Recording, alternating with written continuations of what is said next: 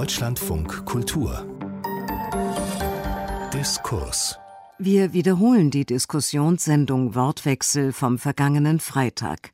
Es moderiert Annette Riedel.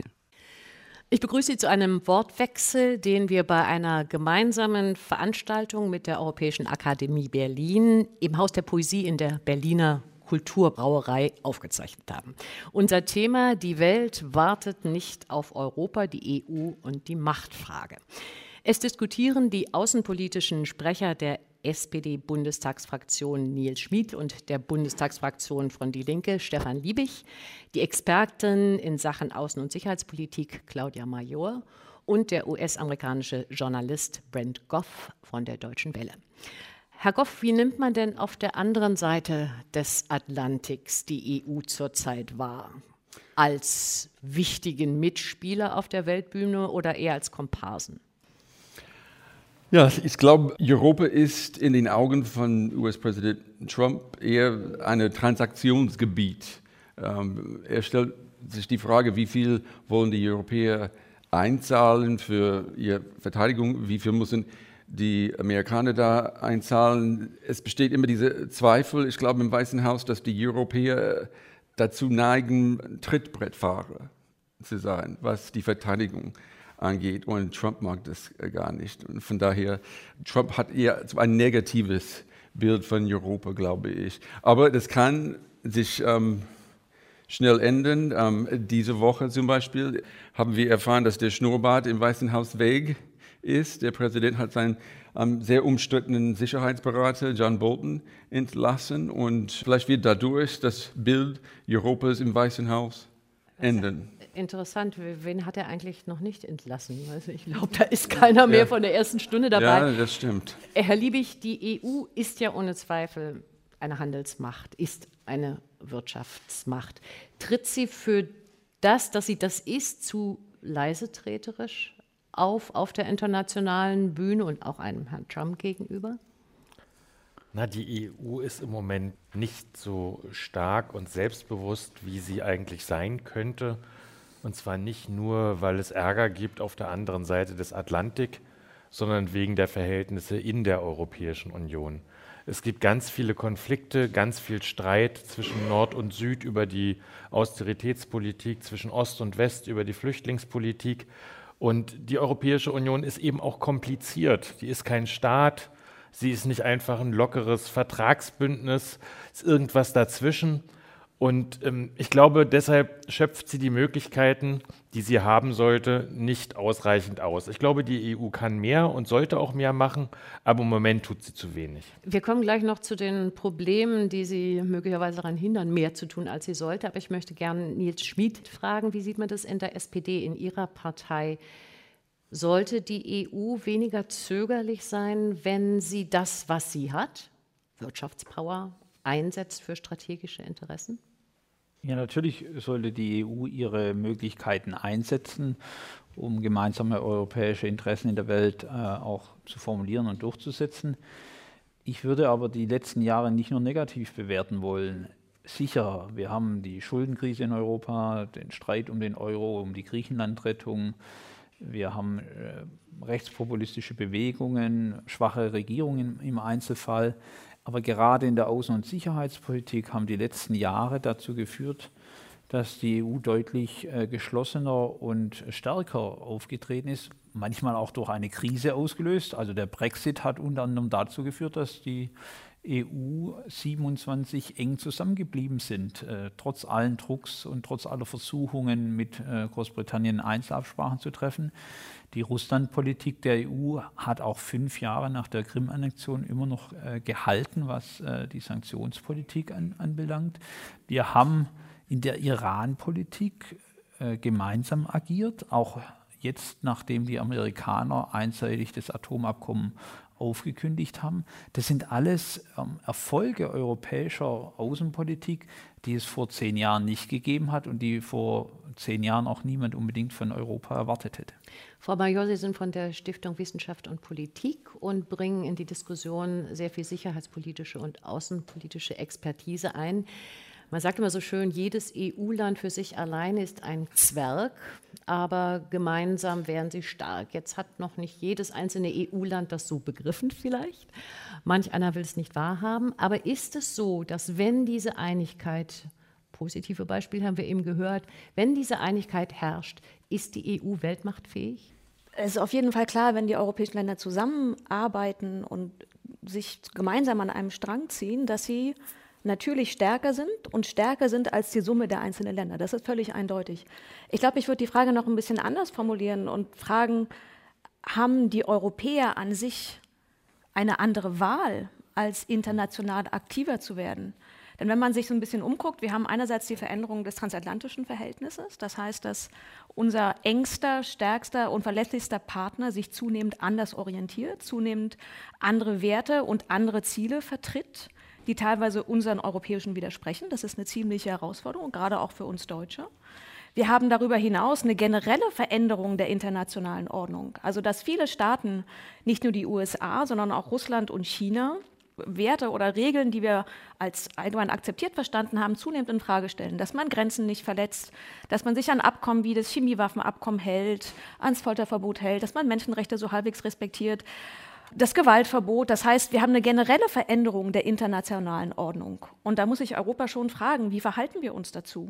Wie stehen die europäischen Länder in der EU oder in Europa allgemein dazu? Wie wollen wir uns international verorten? Wollen wir ein Spielball sein von diesen internationalen Großmarktrivalitäten? Oder wollen wir als Europäer gemeinsam doch versuchen, Regeln aufrechtzuerhalten oder Regeln zu setzen? Kann denn die EU oder Konjunktiv, könnte denn die EU Supermacht?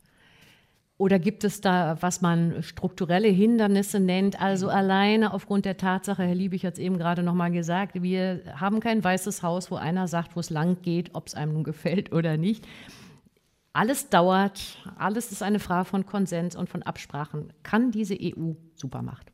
Es kommt immer auf das Thema an. Und da gab es tatsächlich, da stimme ich Herrn Schmid zu. Positive Beispiele. Also ich nehme mal den Konflikt im Osten der Ukraine zwischen äh, Russland und der Ukraine. Als damals von der amerikanischen Seite die Option ins Spiel gebracht wurde, dass man ja die ukrainische Armee verstärken könnte und militärisch eine Aggression zurückschlagen. Da hat sich Obama, Gott sei Dank, überzeugen lassen, ähm, dieses Thema in die Hände der Europäer zu geben. Jetzt nicht der Europäischen Union als Institution, aber von europäischen Verantwortlichen. Und dass Herr Macron und Angela Merkel die Verabredungen von Minsk erzielt haben, so schlecht sie auch immer sein mögen, hat verhindert, dass es eine weitere Eskalation gegeben hat. Und ich glaube, es ist immer noch das Beste, was in diesem Konflikt erreicht wurde. Das heißt, äh, es gibt Punkte, wo, wenn die europäischen hm, Länder gemeinsam agieren, wo man positive Beispiele hat. Aber es ist eben schwer. Und durch Einstimmigkeitsprinzipien, völlig unterschiedliche Interessen, gibt es eben auch immer wieder Punkte, die nicht so positiv sind. Also Beispiel Israel-Politik, Beispiel China-Politik. Da gehen die Länder in unterschiedliche Richtungen und da ist dann die EU eben schwach. Und im Weißen Haus lacht man darüber, wenn sich die EU aufmachen würde, zu sagen, wir können Supermacht. Ich glaube nicht, dass die lachen im Weißen Haus. Zum Beispiel mit dem Iran-Abkommen, Nuklearabkommen als die USA ausgetreten ist, haben viele gedacht, okay, dieses Abkommen wird jetzt scheitern, auseinanderbrechen. Aber das ist nicht passiert. Die Europäer ähm, haben darauf bestanden, dass das Abkommen intakt bleibt und haben nicht aufgehört, daran zu arbeiten. Und jetzt, was wir sehen, ist, die haben einen Mechanismus geschaffen, wo man die Sanktionen der USA ein bisschen vorbeigehen kann. Das ist in der Geschichte der EU. Vor zehn Jahren vor 20 Jahren hätte man sich sowas nie vorgestellt. Und die Europäer haben das mit einigermaßen Erfolg gemacht. Und es kann sogar sein, dass der Druck aus Europa auf Washington bezüglich Iran hat dazu geführt, dass John Bolton gefeuert wurde. Und das ist dann, das ist Macht. Also ich glaube, das Wort Weltmacht ist ein bisschen groß. Ja? Mhm. Also ich glaube, wenn man allein schon einen gewissen Einfluss hat, äh, wenn man die Fähigkeit hat, Regeln mehr zu gestalten, ist schon ziemlich viel gewonnen. Und da muss man meines Erachtens bei der Europäischen Union oder bei Europa an sich sehr wohl zwischen verschiedenen Politikbereichen unterscheiden. Das heißt, im Außenpolitischen, wir haben das Beispiel Iran gehört, sind die Europäer relativ gut aufgestellt. Im Bereich beispielsweise Datenschutz hat die europäische Datenschutzrichtlinie ziemlichen Einfluss auf andere Länder gehabt, die sich dann anpassen. Auch Maßstäbe gesetzt. Maßstäbe gesetzt, genau. Das heißt, es gibt Bereiche, in denen die Europäer ziemlich gut aufgestellt sind, Instrumente in der Hand haben, sich einigen können und sich durchsetzen können. Es gibt aber andere Bereiche, wenn man man sich die außen- und sicherheitspolitische Handlungsfähigkeit anguckt, wo es den Europäern nicht so richtig gelingt. Das beste Beispiel hierfür ist Verteidigung. Mhm. Da sind die Europäer ohne die amerikanische politische und militärische und nukleare Unterstützung aufgeschmissen. Das heißt, ich denke, wenn man von Einfluss, von Macht, von Gestaltungsfähigkeit spricht, der Europäer, muss man erstens sehr wohl unterscheiden, von welchem Politikbereich man spricht. Und, das hatten Sie schon ein bisschen angesprochen, Herr Liebig, man muss auch ein bisschen aufpassen, wovon man spricht. Wir reden jetzt von der Europäischen Union. Das heißt, Großbritannien und Norwegen sind da nicht dabei. Aspekte, von denen wir diverse vertiefen werden in dieser Diskussion, gerade auch das Thema Brexit, gerade auch das Thema Verteidigung. Aber ich möchte noch mal einen Aspekt aufnehmen, der schon genannt wurde. Außenpolitik. Geschlossenheit ist wichtig, dann erreicht man was. Außenpolitik ist einstimmig. Man müsste, sagen viele, sagt auch die Bundeskanzlerin, man müsste in viel mehr Bereichen inklusive Außenpolitik zu Mehrheitsentscheidungen kommen, in mehr Politikfeldern. Ist das aber nicht unwahrscheinlicher denn je, wenn man weiß, dass viele Europaskeptiker, manche sogar Nationalisten in europäischen Regierungen sind und dass wir auch ein sehr fragmentiertes EU-Parlament mit schwierigen Mehrheiten haben nach dieser Europawahl. Herr Schmid. Also ohne Zweifel so und muss auch aufpassen, dass man nicht zu so stark vom deutschen System ausgeht, wenn man die Handlungsfähigkeit der EU beschreibt. Äh, zu glauben, dass man Einstimmigkeit äh, insbesondere bei militärpolitischen Entscheidungen hinbekommt, äh, das ist unrealistisch. Und auch bei außenpolitischen Entscheidungen ist es äh, schwierig, weil für viele nationale Regierungen die Außenpolitik der Kernbestand der nationalen Souveränität ist.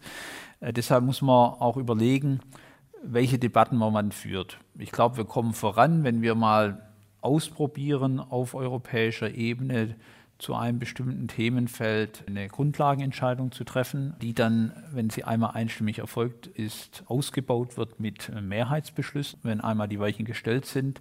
Sowas müsste man mal austesten. Das geben auch die europäischen Verträge her. Alles andere ist, ist doch ein, ein sehr weiter Schritt. Ich glaube, wenn wir über Weltmachtfähigkeit der EU reden, müssen wir zwei Dinge beachten. Das eine ist die geografische Dimension. Weltmacht heißt nicht, dass wir gleichermaßen im Mittelmeer wie im pazifischen Raum agieren, außenpolitisch. Und ich glaube, wir haben als Europäer ein Interesse daran, zunächst mal die unmittelbar benachbarten Regionen politisch, auch außenpolitisch äh, zu stabilisieren und mit ihnen zu interagieren. Das ist der postsowjetische Raum, äh, das ist der Nahe Osten, das ist äh, der Mittelmeerraum, Nordafrika, Afrika. Und das ist ja auch das, wo in den letzten Jahren die EU deutlich stärker aufgetreten ist. Ob im Sahel, ob im Iran, ob gegenüber Russland, äh, gegenüber den Staaten der ehemaligen Sowjetunion. Und dann gibt es noch die politisch-inhaltliche Dimension, was Weltmacht ausmacht.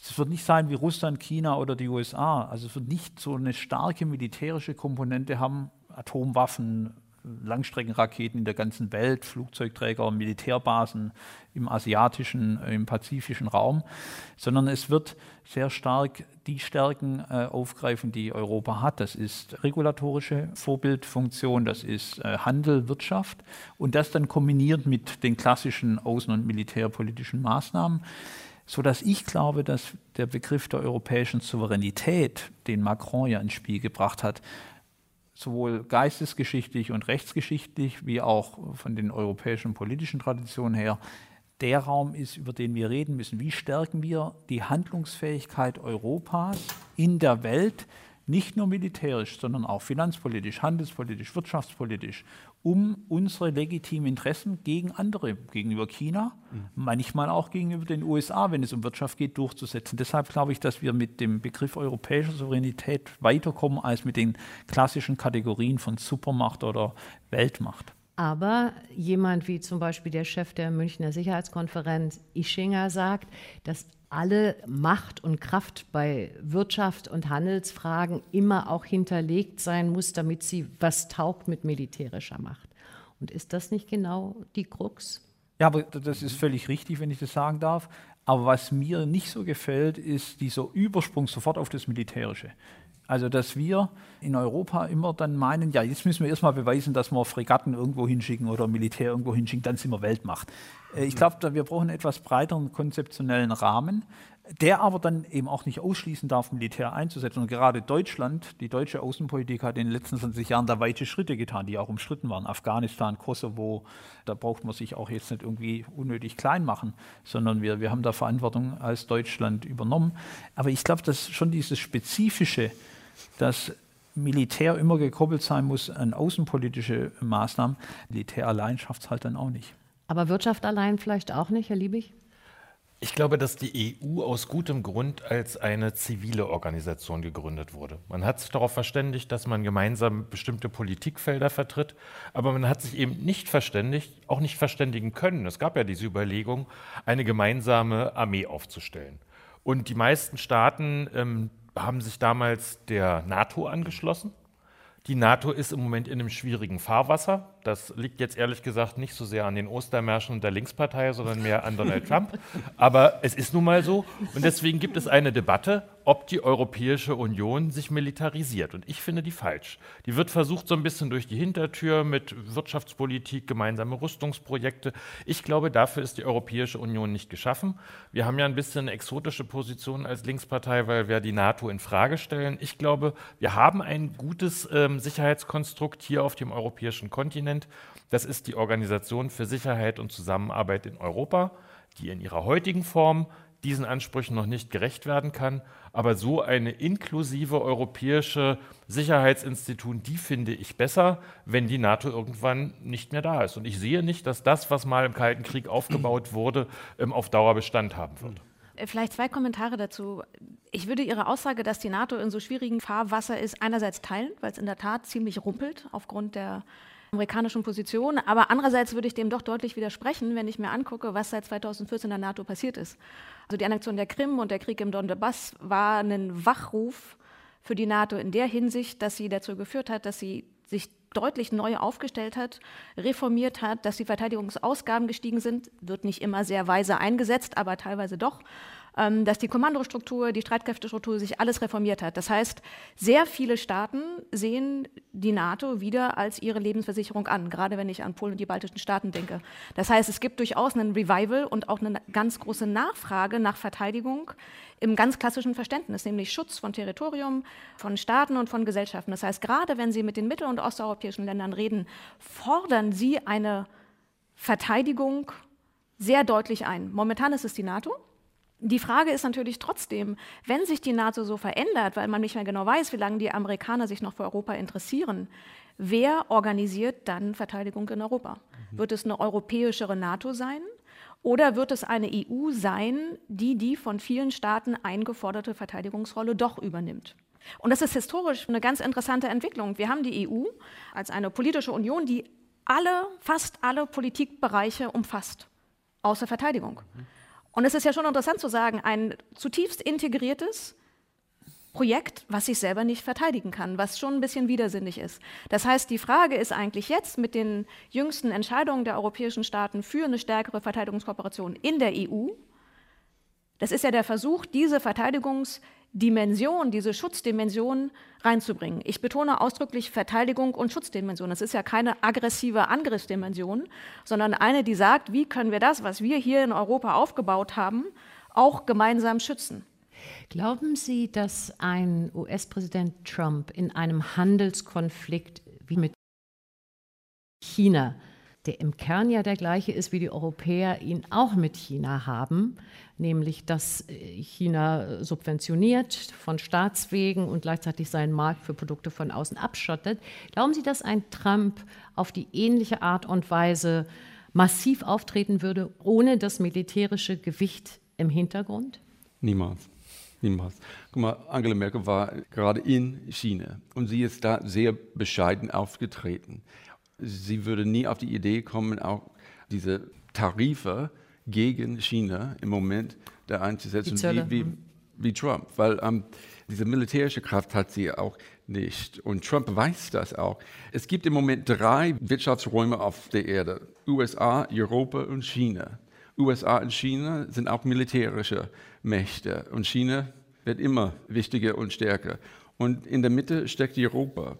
Ich glaube nicht, dass die Europa, wenn die NATO nicht mehr da wäre, das wäre ein Traum von Wladimir Putin übrigens. Was würden dann die Europäer machen?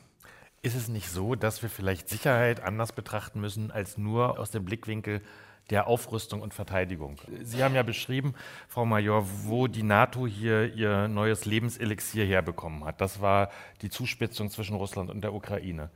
Müsste man nicht gerade jetzt, wo es eine andere Entwicklung in der Ukraine gibt, darüber nachdenken, wie man jetzt mehr Sicherheit schafft?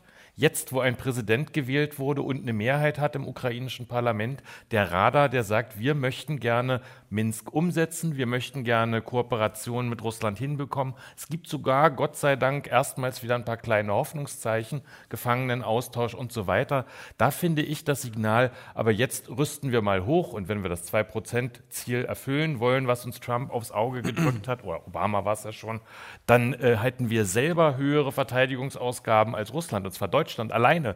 Ich glaube, so kriegt man die Welt nicht sicherer gemacht. Eigentlich ist es doch eine große Geldverschwendung, was die USA, was China da machen. Und ich glaube, unser Ziel muss es nicht sein, dabei mitzumachen, sondern diese Geldverschwendung zu beenden. Das ist aber keine Geldverschwendung, weil in Europa wir profitieren von diesem Schutzschirm der USA immer noch. Und die Amerikaner, die geben mehr dafür aus. Und es ist ein Plus für die Europäer, dass die Amerikaner. Und die Frage ist vielleicht auch, ob die Europäer einen schönen, guten alten Spruch von Adenauer nicht beherzigen, der da lautet, machen Sie sich erstmal unbeliebt, dann werden Sie auch ernst genommen, weil wir eben im Zweifel wissen, wenn es hart auf hart kommt, haben wir die Möglichkeit, militärisch zu reagieren nicht. Herr Schmid. Ich würde würd gerne einfach nur zwei Sachen. Ich glaube, was 2014 passiert ist, eine Annexion. Russland hat einen Teil der Ukraine, nämlich die Krim, annektiert und hat de facto militärisch im Donbass interveniert. Das als Zuspitzung zu bezeichnen, finde ich ein bisschen schwierig. Ich glaube, dass es ein Völkerrechtsbruch und eine militärische Intervention war, aus meiner Sicht. Das andere ist, dass das 2-Prozent-Ziel kein von Trump aufoktroyiertes Ziel ist, sondern ein Ziel, was bereits 2002 zum ersten Mal der NATO aufkam und was alle Regierungen der NATO-Staaten, auch unsere Regierung, unterschrieben haben. Unglücklicherweise, und in der Hinsicht gebe ich Ihnen dann wiederum doch ein bisschen recht, ist, dass Trump das jetzt mit eiserner Faust auf den Tisch haut und sagt, jetzt müsste das aber machen. Das ist überhaupt nicht hilfreich, weil nämlich dadurch der Eindruck entsteht, wir würden den Amerikanern irgendwas schulden, was, Entschuldigung, großer Mist ist. Ja, die Frage, die wir uns stellen müssen, ist, wie viel Verteidigung, und ich sage nochmal, Verteidigung nicht Angriff, uns als Europäern und auch uns als Deutschland und jedem einzelnen Land wert ist. Damit Dabei, wir uns trauen, uns unbeliebt zu machen im Zweifel. Nein, ich auch. glaube, es geht einfach darum zu verstehen, Verteidigung oder militärische Kräfte sind am besten, wenn man sie nicht einsetzt. Sondern wenn man sagt, man hat sie und weil wir sie haben, kann man bestimmte Positionen glaubhafter vertreten. Und das ist, glaube ich, der höchste Nutzen, an dem wir uns erinnern müssen. Das heißt aber auch, sie zu haben und sie nicht nur zu haben und unausgerüstet, schlecht ausgerüstet, unmodernisiert in der Bundeswehrkaserne sitzen zu lassen, sondern möglichst ordentlich ausgerüstet und mit jeglichem Respekt versehen, den sie brauchen. Ich würde auf eine Sache zurückkommen. Ich glaube, was, was wichtiger ist, nochmal zu überlegen, was heißt denn Weltmacht oder Souveränität oder strategische Autonomie, war auch ein Begriff, der mal wieder kursiert. Das heißt ja nicht, dass die Europäer alleine gegen die ganze Welt sein wollen, sondern das heißt, dass die Europäer in der Lage sind, ihre Prioritäten zu definieren, die Mittel haben, sie umzusetzen und nach eigenen Kriterien sich Partner aussuchen. Das heißt ja nicht, ich mache irgendwas alleine als Europa, sondern ich entscheide nach meinen Normen, Regeln, Wertvorstellungen, mit welchen Partnern ich was zusammen mache. Aus der Hinsicht wäre es natürlich am klügsten zu sagen, die Amerikaner und die Europäer handeln zusammen und haben eine abgestimmte Herangehensweise an China. Das wäre ja, genau. für beide, Amerikaner und Europäer, enorm sinnvoll. Souveränität oder strategische Autonomie heißt nicht alleine, sondern bewusste Partnerwahl und Regeln setzen und sich nicht anderen Regeln unterzuordnen. Wenn ich die Partner wählen will, Herr Schmidt, dann muss ich natürlich mich auch als Europa, als EU in gewisser Weise unabhängig machen und zwar nicht nur militärisch, sondern auch von Strukturen.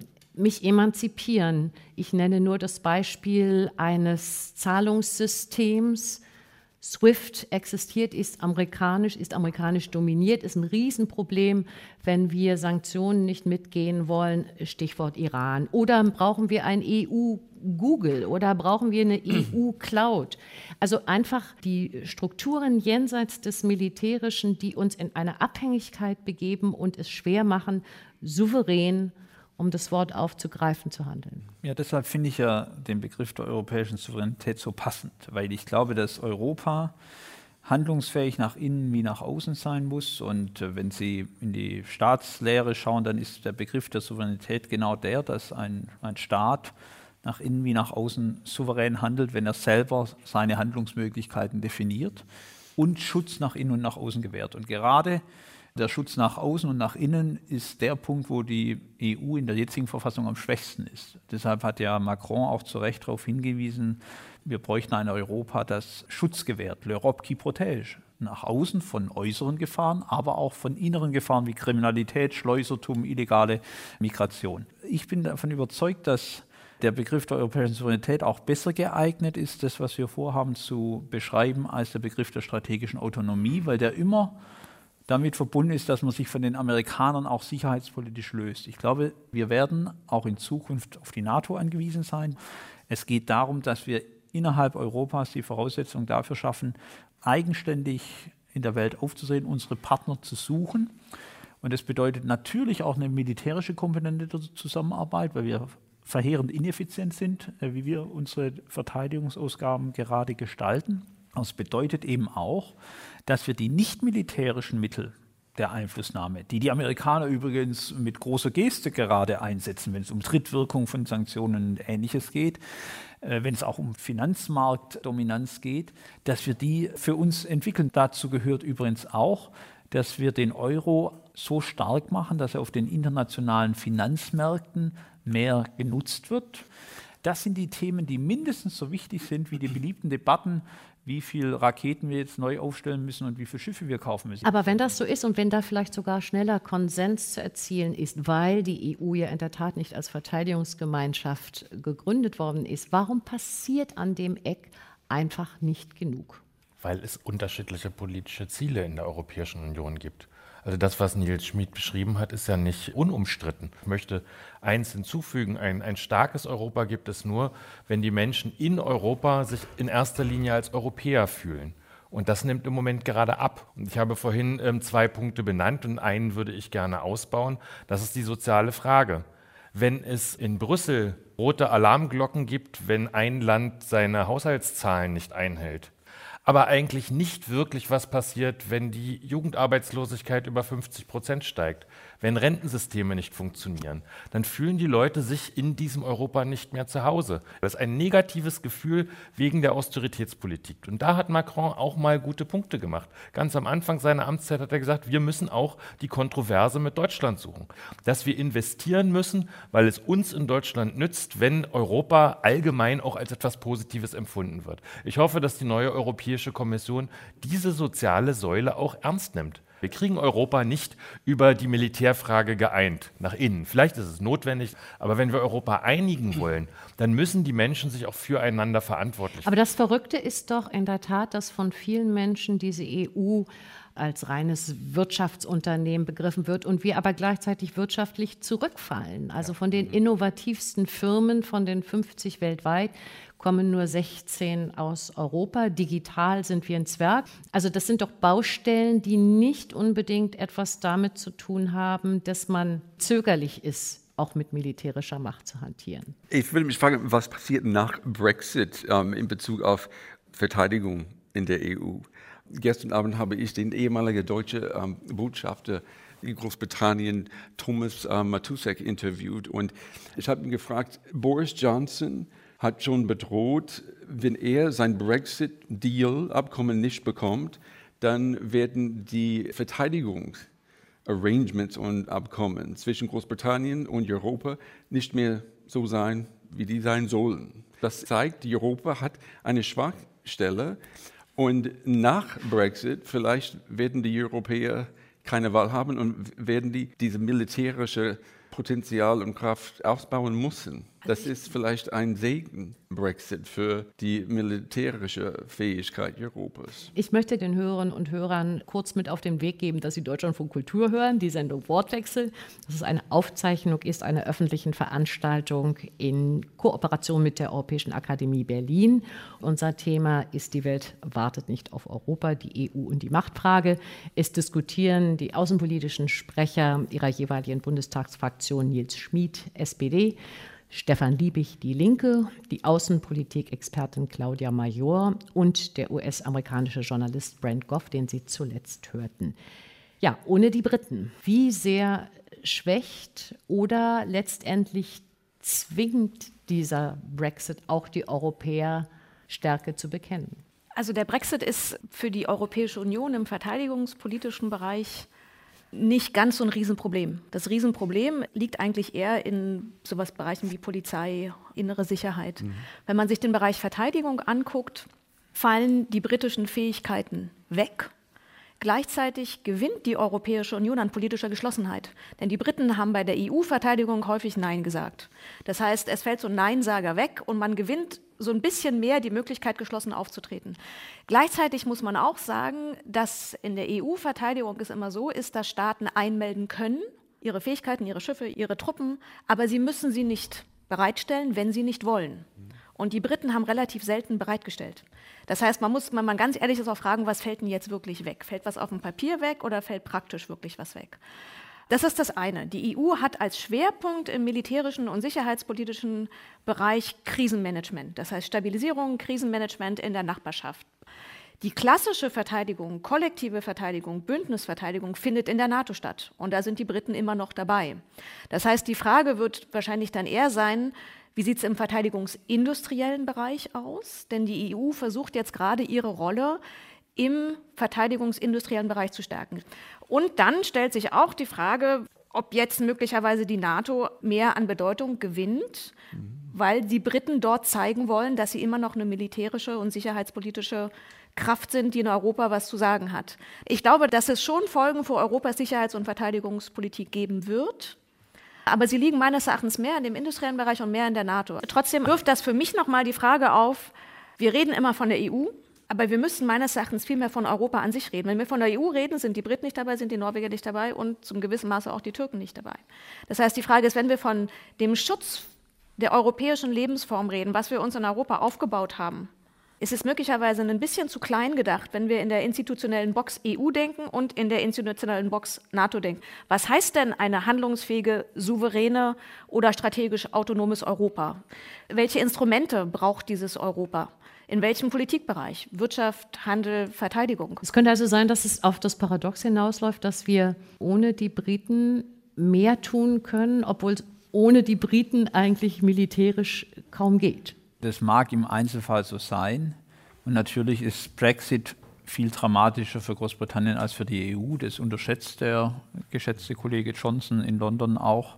Ähm, und was mir viel mehr Sorgen macht als die Auswirkungen auf die gemeinsame Verteidigungspolitik, ist die Auswirkung dieser Brexit-Debatte und des Verhaltens von Herrn Johnson auf die britische Demokratie. Mhm. Wir sind inzwischen in einer Phase angelangt, wo die Brexit-Debatte das klassische parlamentarische Regierungssystem Großbritanniens äh, in Frage stellt. Und das ist inzwischen eine Verfassungskrise in Großbritannien geworden. Und das ist das, was mich als Europäer mehr bewegt als die Frage, ob bestimmte Verteidigungsarrangements mit den Briten nicht mehr so halten. Denn ich bin überzeugt, dass selbst im Falle eines Brexits wir eine Regel finden, wie wir polizeilich und sicherheitspolitisch zusammenarbeiten.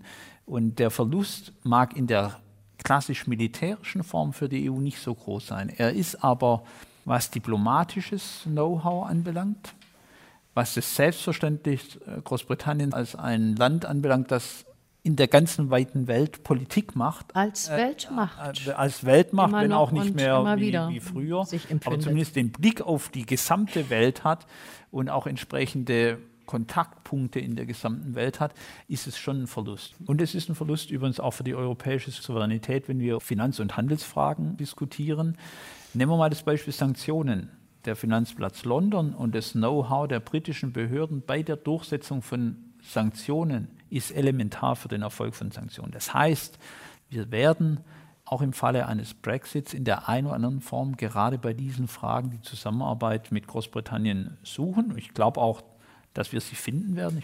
Aber der Haupttreiber für europäische Souveränität wird die verdichtete Integration in der EU sein. Wirtschaftlich Binnenmarkt und europäischer Wirtschaftsraum, wo ja dann beispielsweise Norwegen dazugehört. Aber wenn es wirklich darum geht, Entscheidungsprozesse auch schneller zu machen, gerade auch in außen- und sicherheitspolitischen Fragen, dann ist es das Gefüge der EU, das da handeln wird. Und dann wird Norwegen in der einen oder anderen Form einbezogen sein und Großbritannien sicher auch es wird die EU sein, die handelt, wenn wir über äh, Weltmachtfähigkeit Europas reden. Gleicher liebe ich dazu, aber ich möchte gern von Herrn Goff noch wissen, ob die Wahrnehmung, vielleicht gar nicht unbedingt den Tatsachen entsprechend, aber die Wahrnehmung in Washington eine ungeheure Schwächung der EU durch den Brexit ist. Auch wenn, wie Frau Major gerade zu Recht gesagt hat, die ja letztendlich ihre Kapazitäten, die sie hätten, gar nicht unbedingt in den Dienst Europas gestellt haben. Das ist eine gute Frage.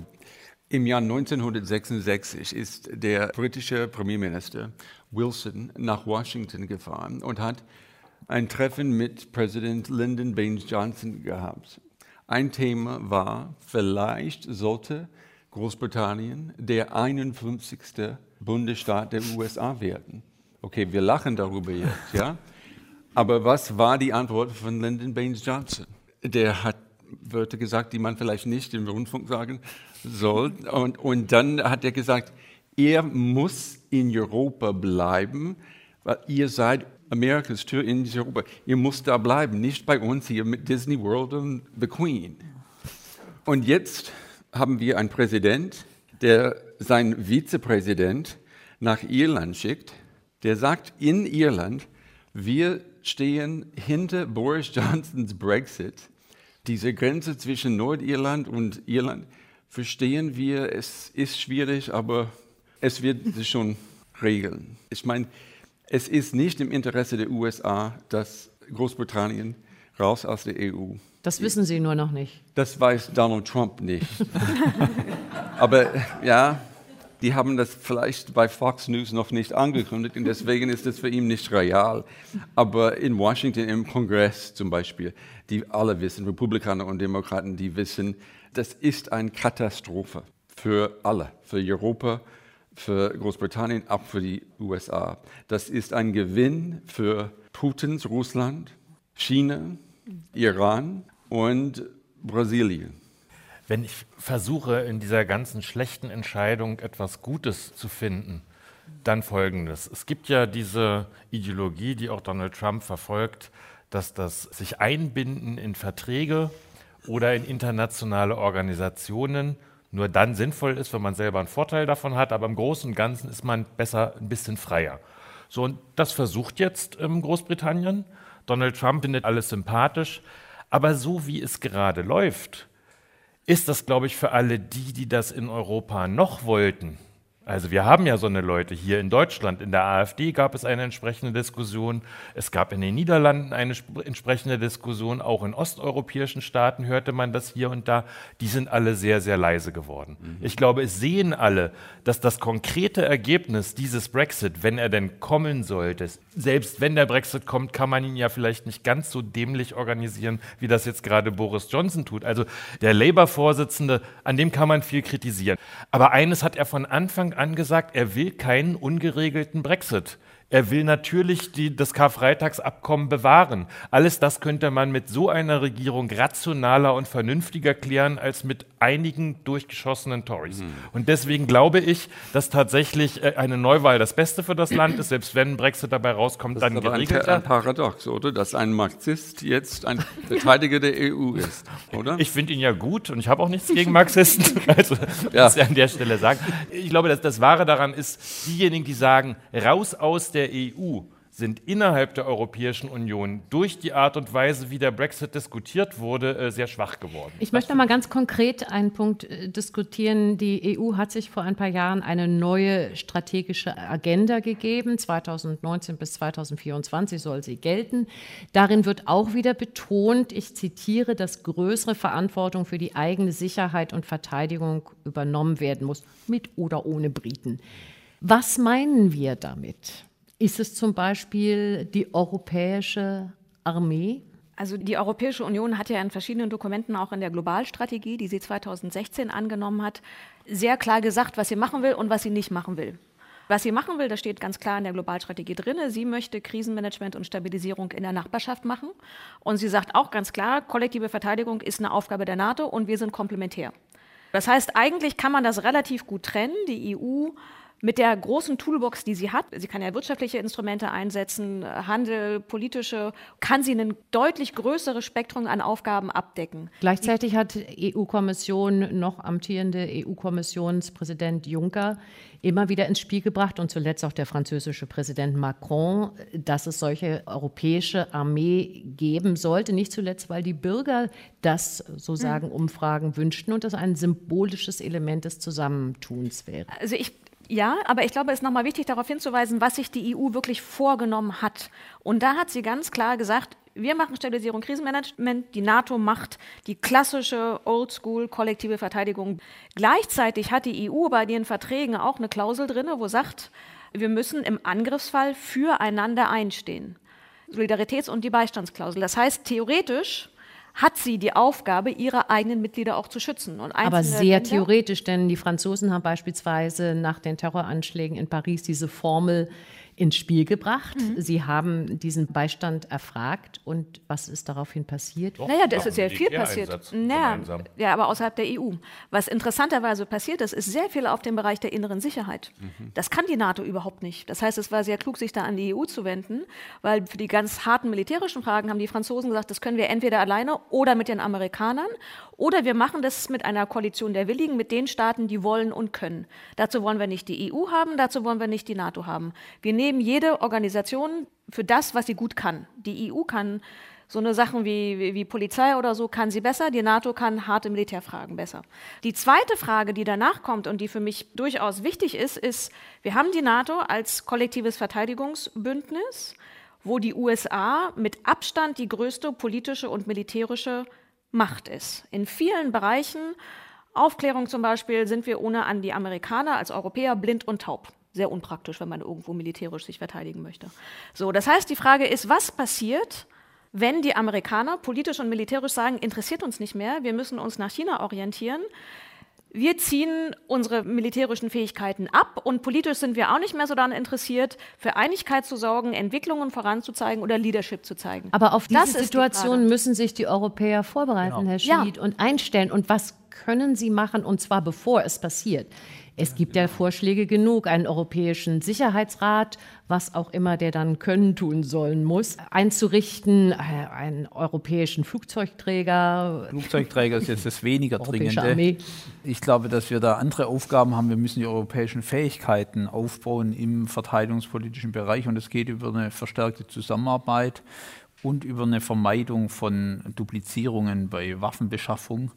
Und dann haben wir ja mit der Europäischen Interventionsinitiative von Macron, die einen etwas irreführenden Namen hat, weil es im Kern ja um eine gemeinsame strategische Lageeinschätzung geht, auch den Nukleus für eine eigenständige, wenn man so will, Aufklärung und Lagebilderstellung. Und das müssen wir verstärken. In dem Zusammenhang ist die Debatte über die europäische Armee positiv gesagt so etwas wie eine Leitidee. Aber negativ äh, gewertet ist es schon auch ein bisschen irreführend, weil es wird doch niemand ernsthaft glauben, dass wir in absehbarer Zeit die nationalen Armeen zugunsten einer europäischen Armee auflösen, sondern was wir sehen werden, ist eine immer engere Zusammenarbeit europäischer Armeeteile, auch nicht aller 27 auf einen Schlag. Da wird es ganz verschiedene Kooperationen geben, insbesondere in den Feldern, wo wir neue Fähigkeiten aufwachsen lassen müssen, wo es gar keinen Sinn macht, das erst national zu kreieren und dann supranational zusammenzufügen, wenn ich an Cyberaktivitäten denke. Aber es wird keine europäische Armee geben. Aber als Gedanke, der ja eine gewisse Popularität auch beim Bürger offensichtlich genießt, finde ich das eine schöne Idee. Aber im Kern geht es darum, dass wir die europäischen Fähigkeiten bündeln und dann eigenständig agieren können, auch wenn die Amerikaner mal nicht agieren wollen. Ähm, und wenn sie auch vielleicht mal nicht agieren können, weil sie hm. anderswo ge gefordert sind. Wie finden Sie die Idee, Herr Liebig, und dann auch Herr Goff? Also erstmal muss ich Schön. schicken, dass das bei uns in der Partei wie so vieles umstritten ist. Aber ich halte es da mit dem ehemaligen Parteivorsitzenden von Nils Schmid, der damals, als er noch sein Parteivorsitzender war und dann später unserer wurde, habe ich es nicht mehr gehört, gesagt hat, er ist für eine europäische Armee, nämlich Oskar Lafontaine. Und zwar genau mit dem, was du eben angesprochen hast, nämlich als Ersatz für die nationalen Armeen. Wenn man wirklich konsequent Europa zu Ende denkt, dann finde ich, brauchen wir eine gemeinsame Steuerpolitik, eine gemeinsame Sozialpolitik, wir brauchen eine gemeinsame Regierung und ein gemeinsames Parlament, also eine Republik Europa. Und diese Republik Europa wird wahrscheinlich, fürchte ich, kein pazifistischer Staat sein, sondern die sollte dann eine Armee haben. Was wir nicht brauchen, ist zu 27 Armeen noch eine obendrauf, die die 28. und dann mhm. europäische Armee ist. Das halte ich nur wirklich für falsch.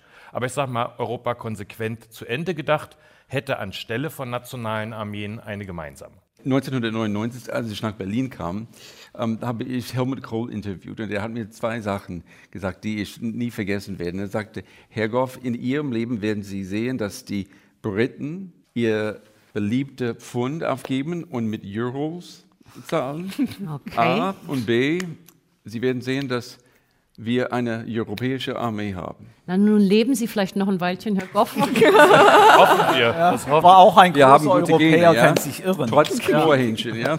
Aber auch ein großer Europäer kann sich irren. Und meine These ist, wir werden weder sehen, dass das Pfund aufgegeben wird, noch dass es eine europäische Armee gibt. Weil äh, das eine ist sozusagen konzeptionell interessante Ideen einer europäischen Republik zu formulieren und das andere ist, mit Partnern in Europa konkret Politik zu machen. Und da mhm. sehe ich eben ein großes Bedürfnis an Sicherheits- und auch militärischer Zusammenarbeit, aber keine Chance auf eine europäische Armee. Ich glaube, wenn wir auch von dem, dem Begriff europäische Armee nicht, sondern es ja jetzt von europäischer militärischer Handlungsfähigkeit sprechen, müssen wir uns, glaube ich, auch ehrlich machen und überlegen, was das eigentlich heißt. Das heißt, erstmal zu sagen, was kostet es, wenn die Amerikaner, wenn die USA wirklich die militärischen Zusagen und die politische Führungsfähigkeit, die sie momentan einbringen, wenn sie die zurückfahren würden und wir Europäer müssten diese Lücken stopfen, das ist nicht in zwei, drei, vier, fünf, sechs, sieben, acht Jahren getan, sondern das wird im Bereich der Fähigkeiten, also beispielsweise schweres Gerät oder so, wird es zehn bis 15 Jahre dauern.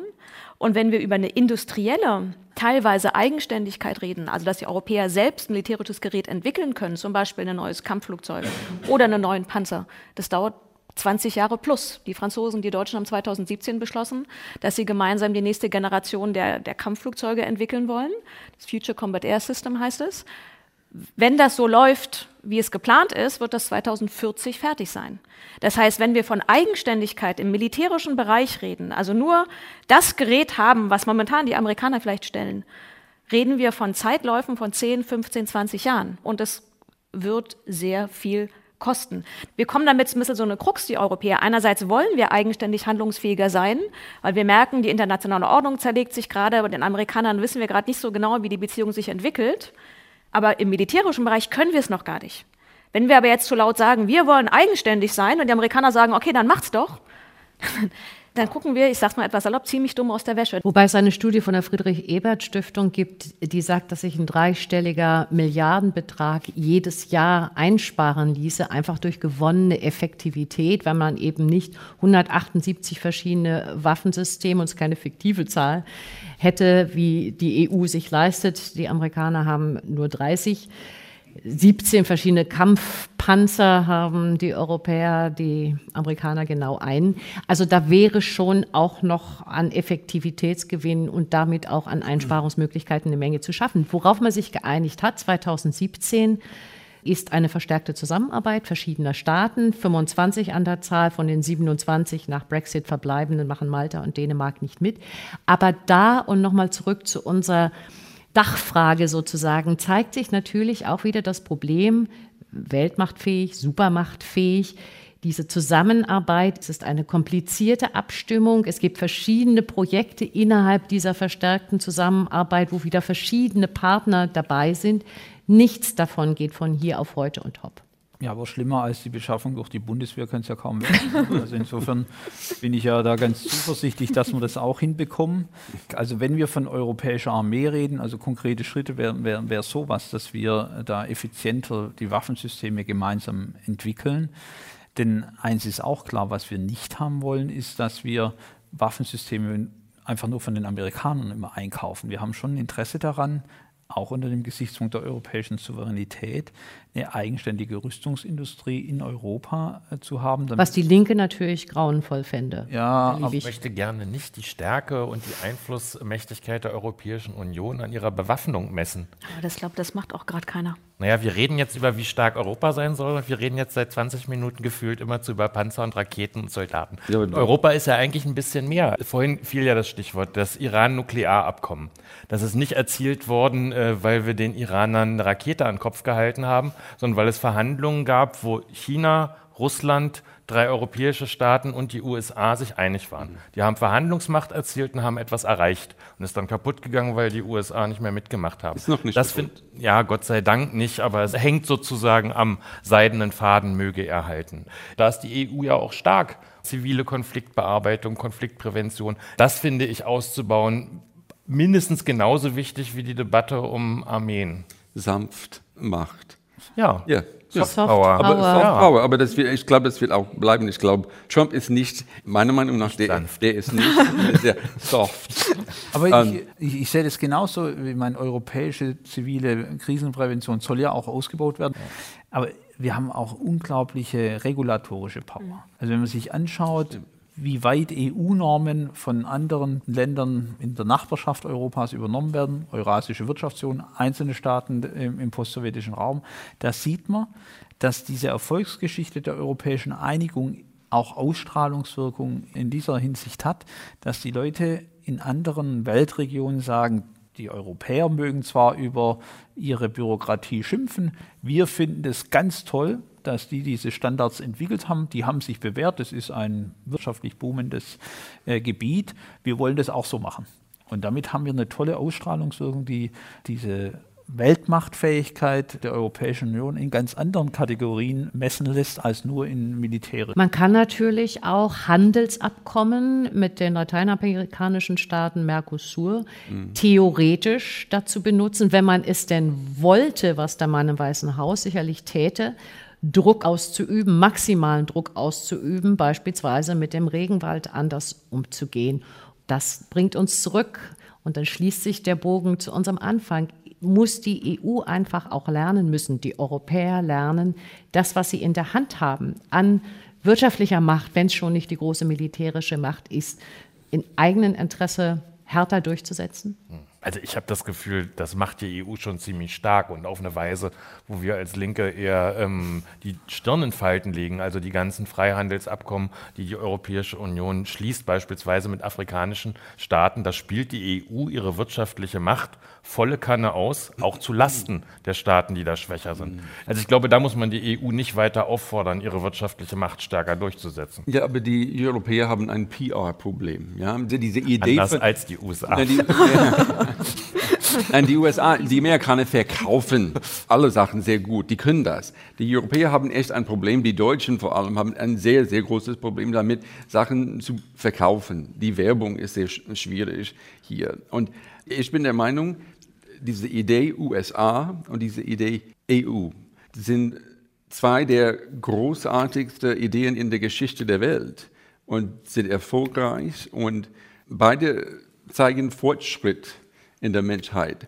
Und das wird vielleicht nicht so stark präsentiert von den Europäern. Ich meine, die sollen stolz sein, dass nach dem Zweiten Weltkrieg, dass die die EU aufgebaut haben. Das ist, das ist großartig. Ich finde, es geht fast als Schlusswort durch. Ich würde aber gerne ganz zum Schluss noch einen kleinen Blick in die Glaskugel von jedem von Ihnen kurz geworfen haben. Kommt der Brexit oder kommt er nicht? Bleiben die Briten am Ende doch oder gehen sie? Das Herz sagt, er kommt nicht. Der Verstand sagt, ich weiß es nicht. Sie wollen sie immer gern trotz allem noch dabei haben. Ich bin sehr dafür, dass die Briten dabei bleiben. Ich denke, er kommt, aber es ist bereits und wird noch mehr innerbritisches Porzellan zerschlagen und europäisches Porzellan zerschlagen werden, worauf wir sehr gut alle hätten verzichten können. Also es gibt eine minimale Chance, an die ich gerne glauben möchte, nämlich dass es äh, Neuwahlen gibt und dass sich innerhalb der Labour Party diejenigen durchsetzen, die sagen, wir wollen für ein Remain eintreten und dann mit denen eine Koalition bilden, die das auch wollen. Die Hoffnung ist da, aber ich glaube, die Chancen sind unter 50 Prozent. Ich glaube, es wird ein zweites Referendum geben.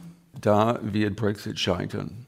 Und ich glaube, da werden die Engländer auftreten in Brüssel sehr bescheiden im Vergleich zu dem, was David Cameron in der Vergangenheit hat. Und wie würden die Briten sagen? We shall see.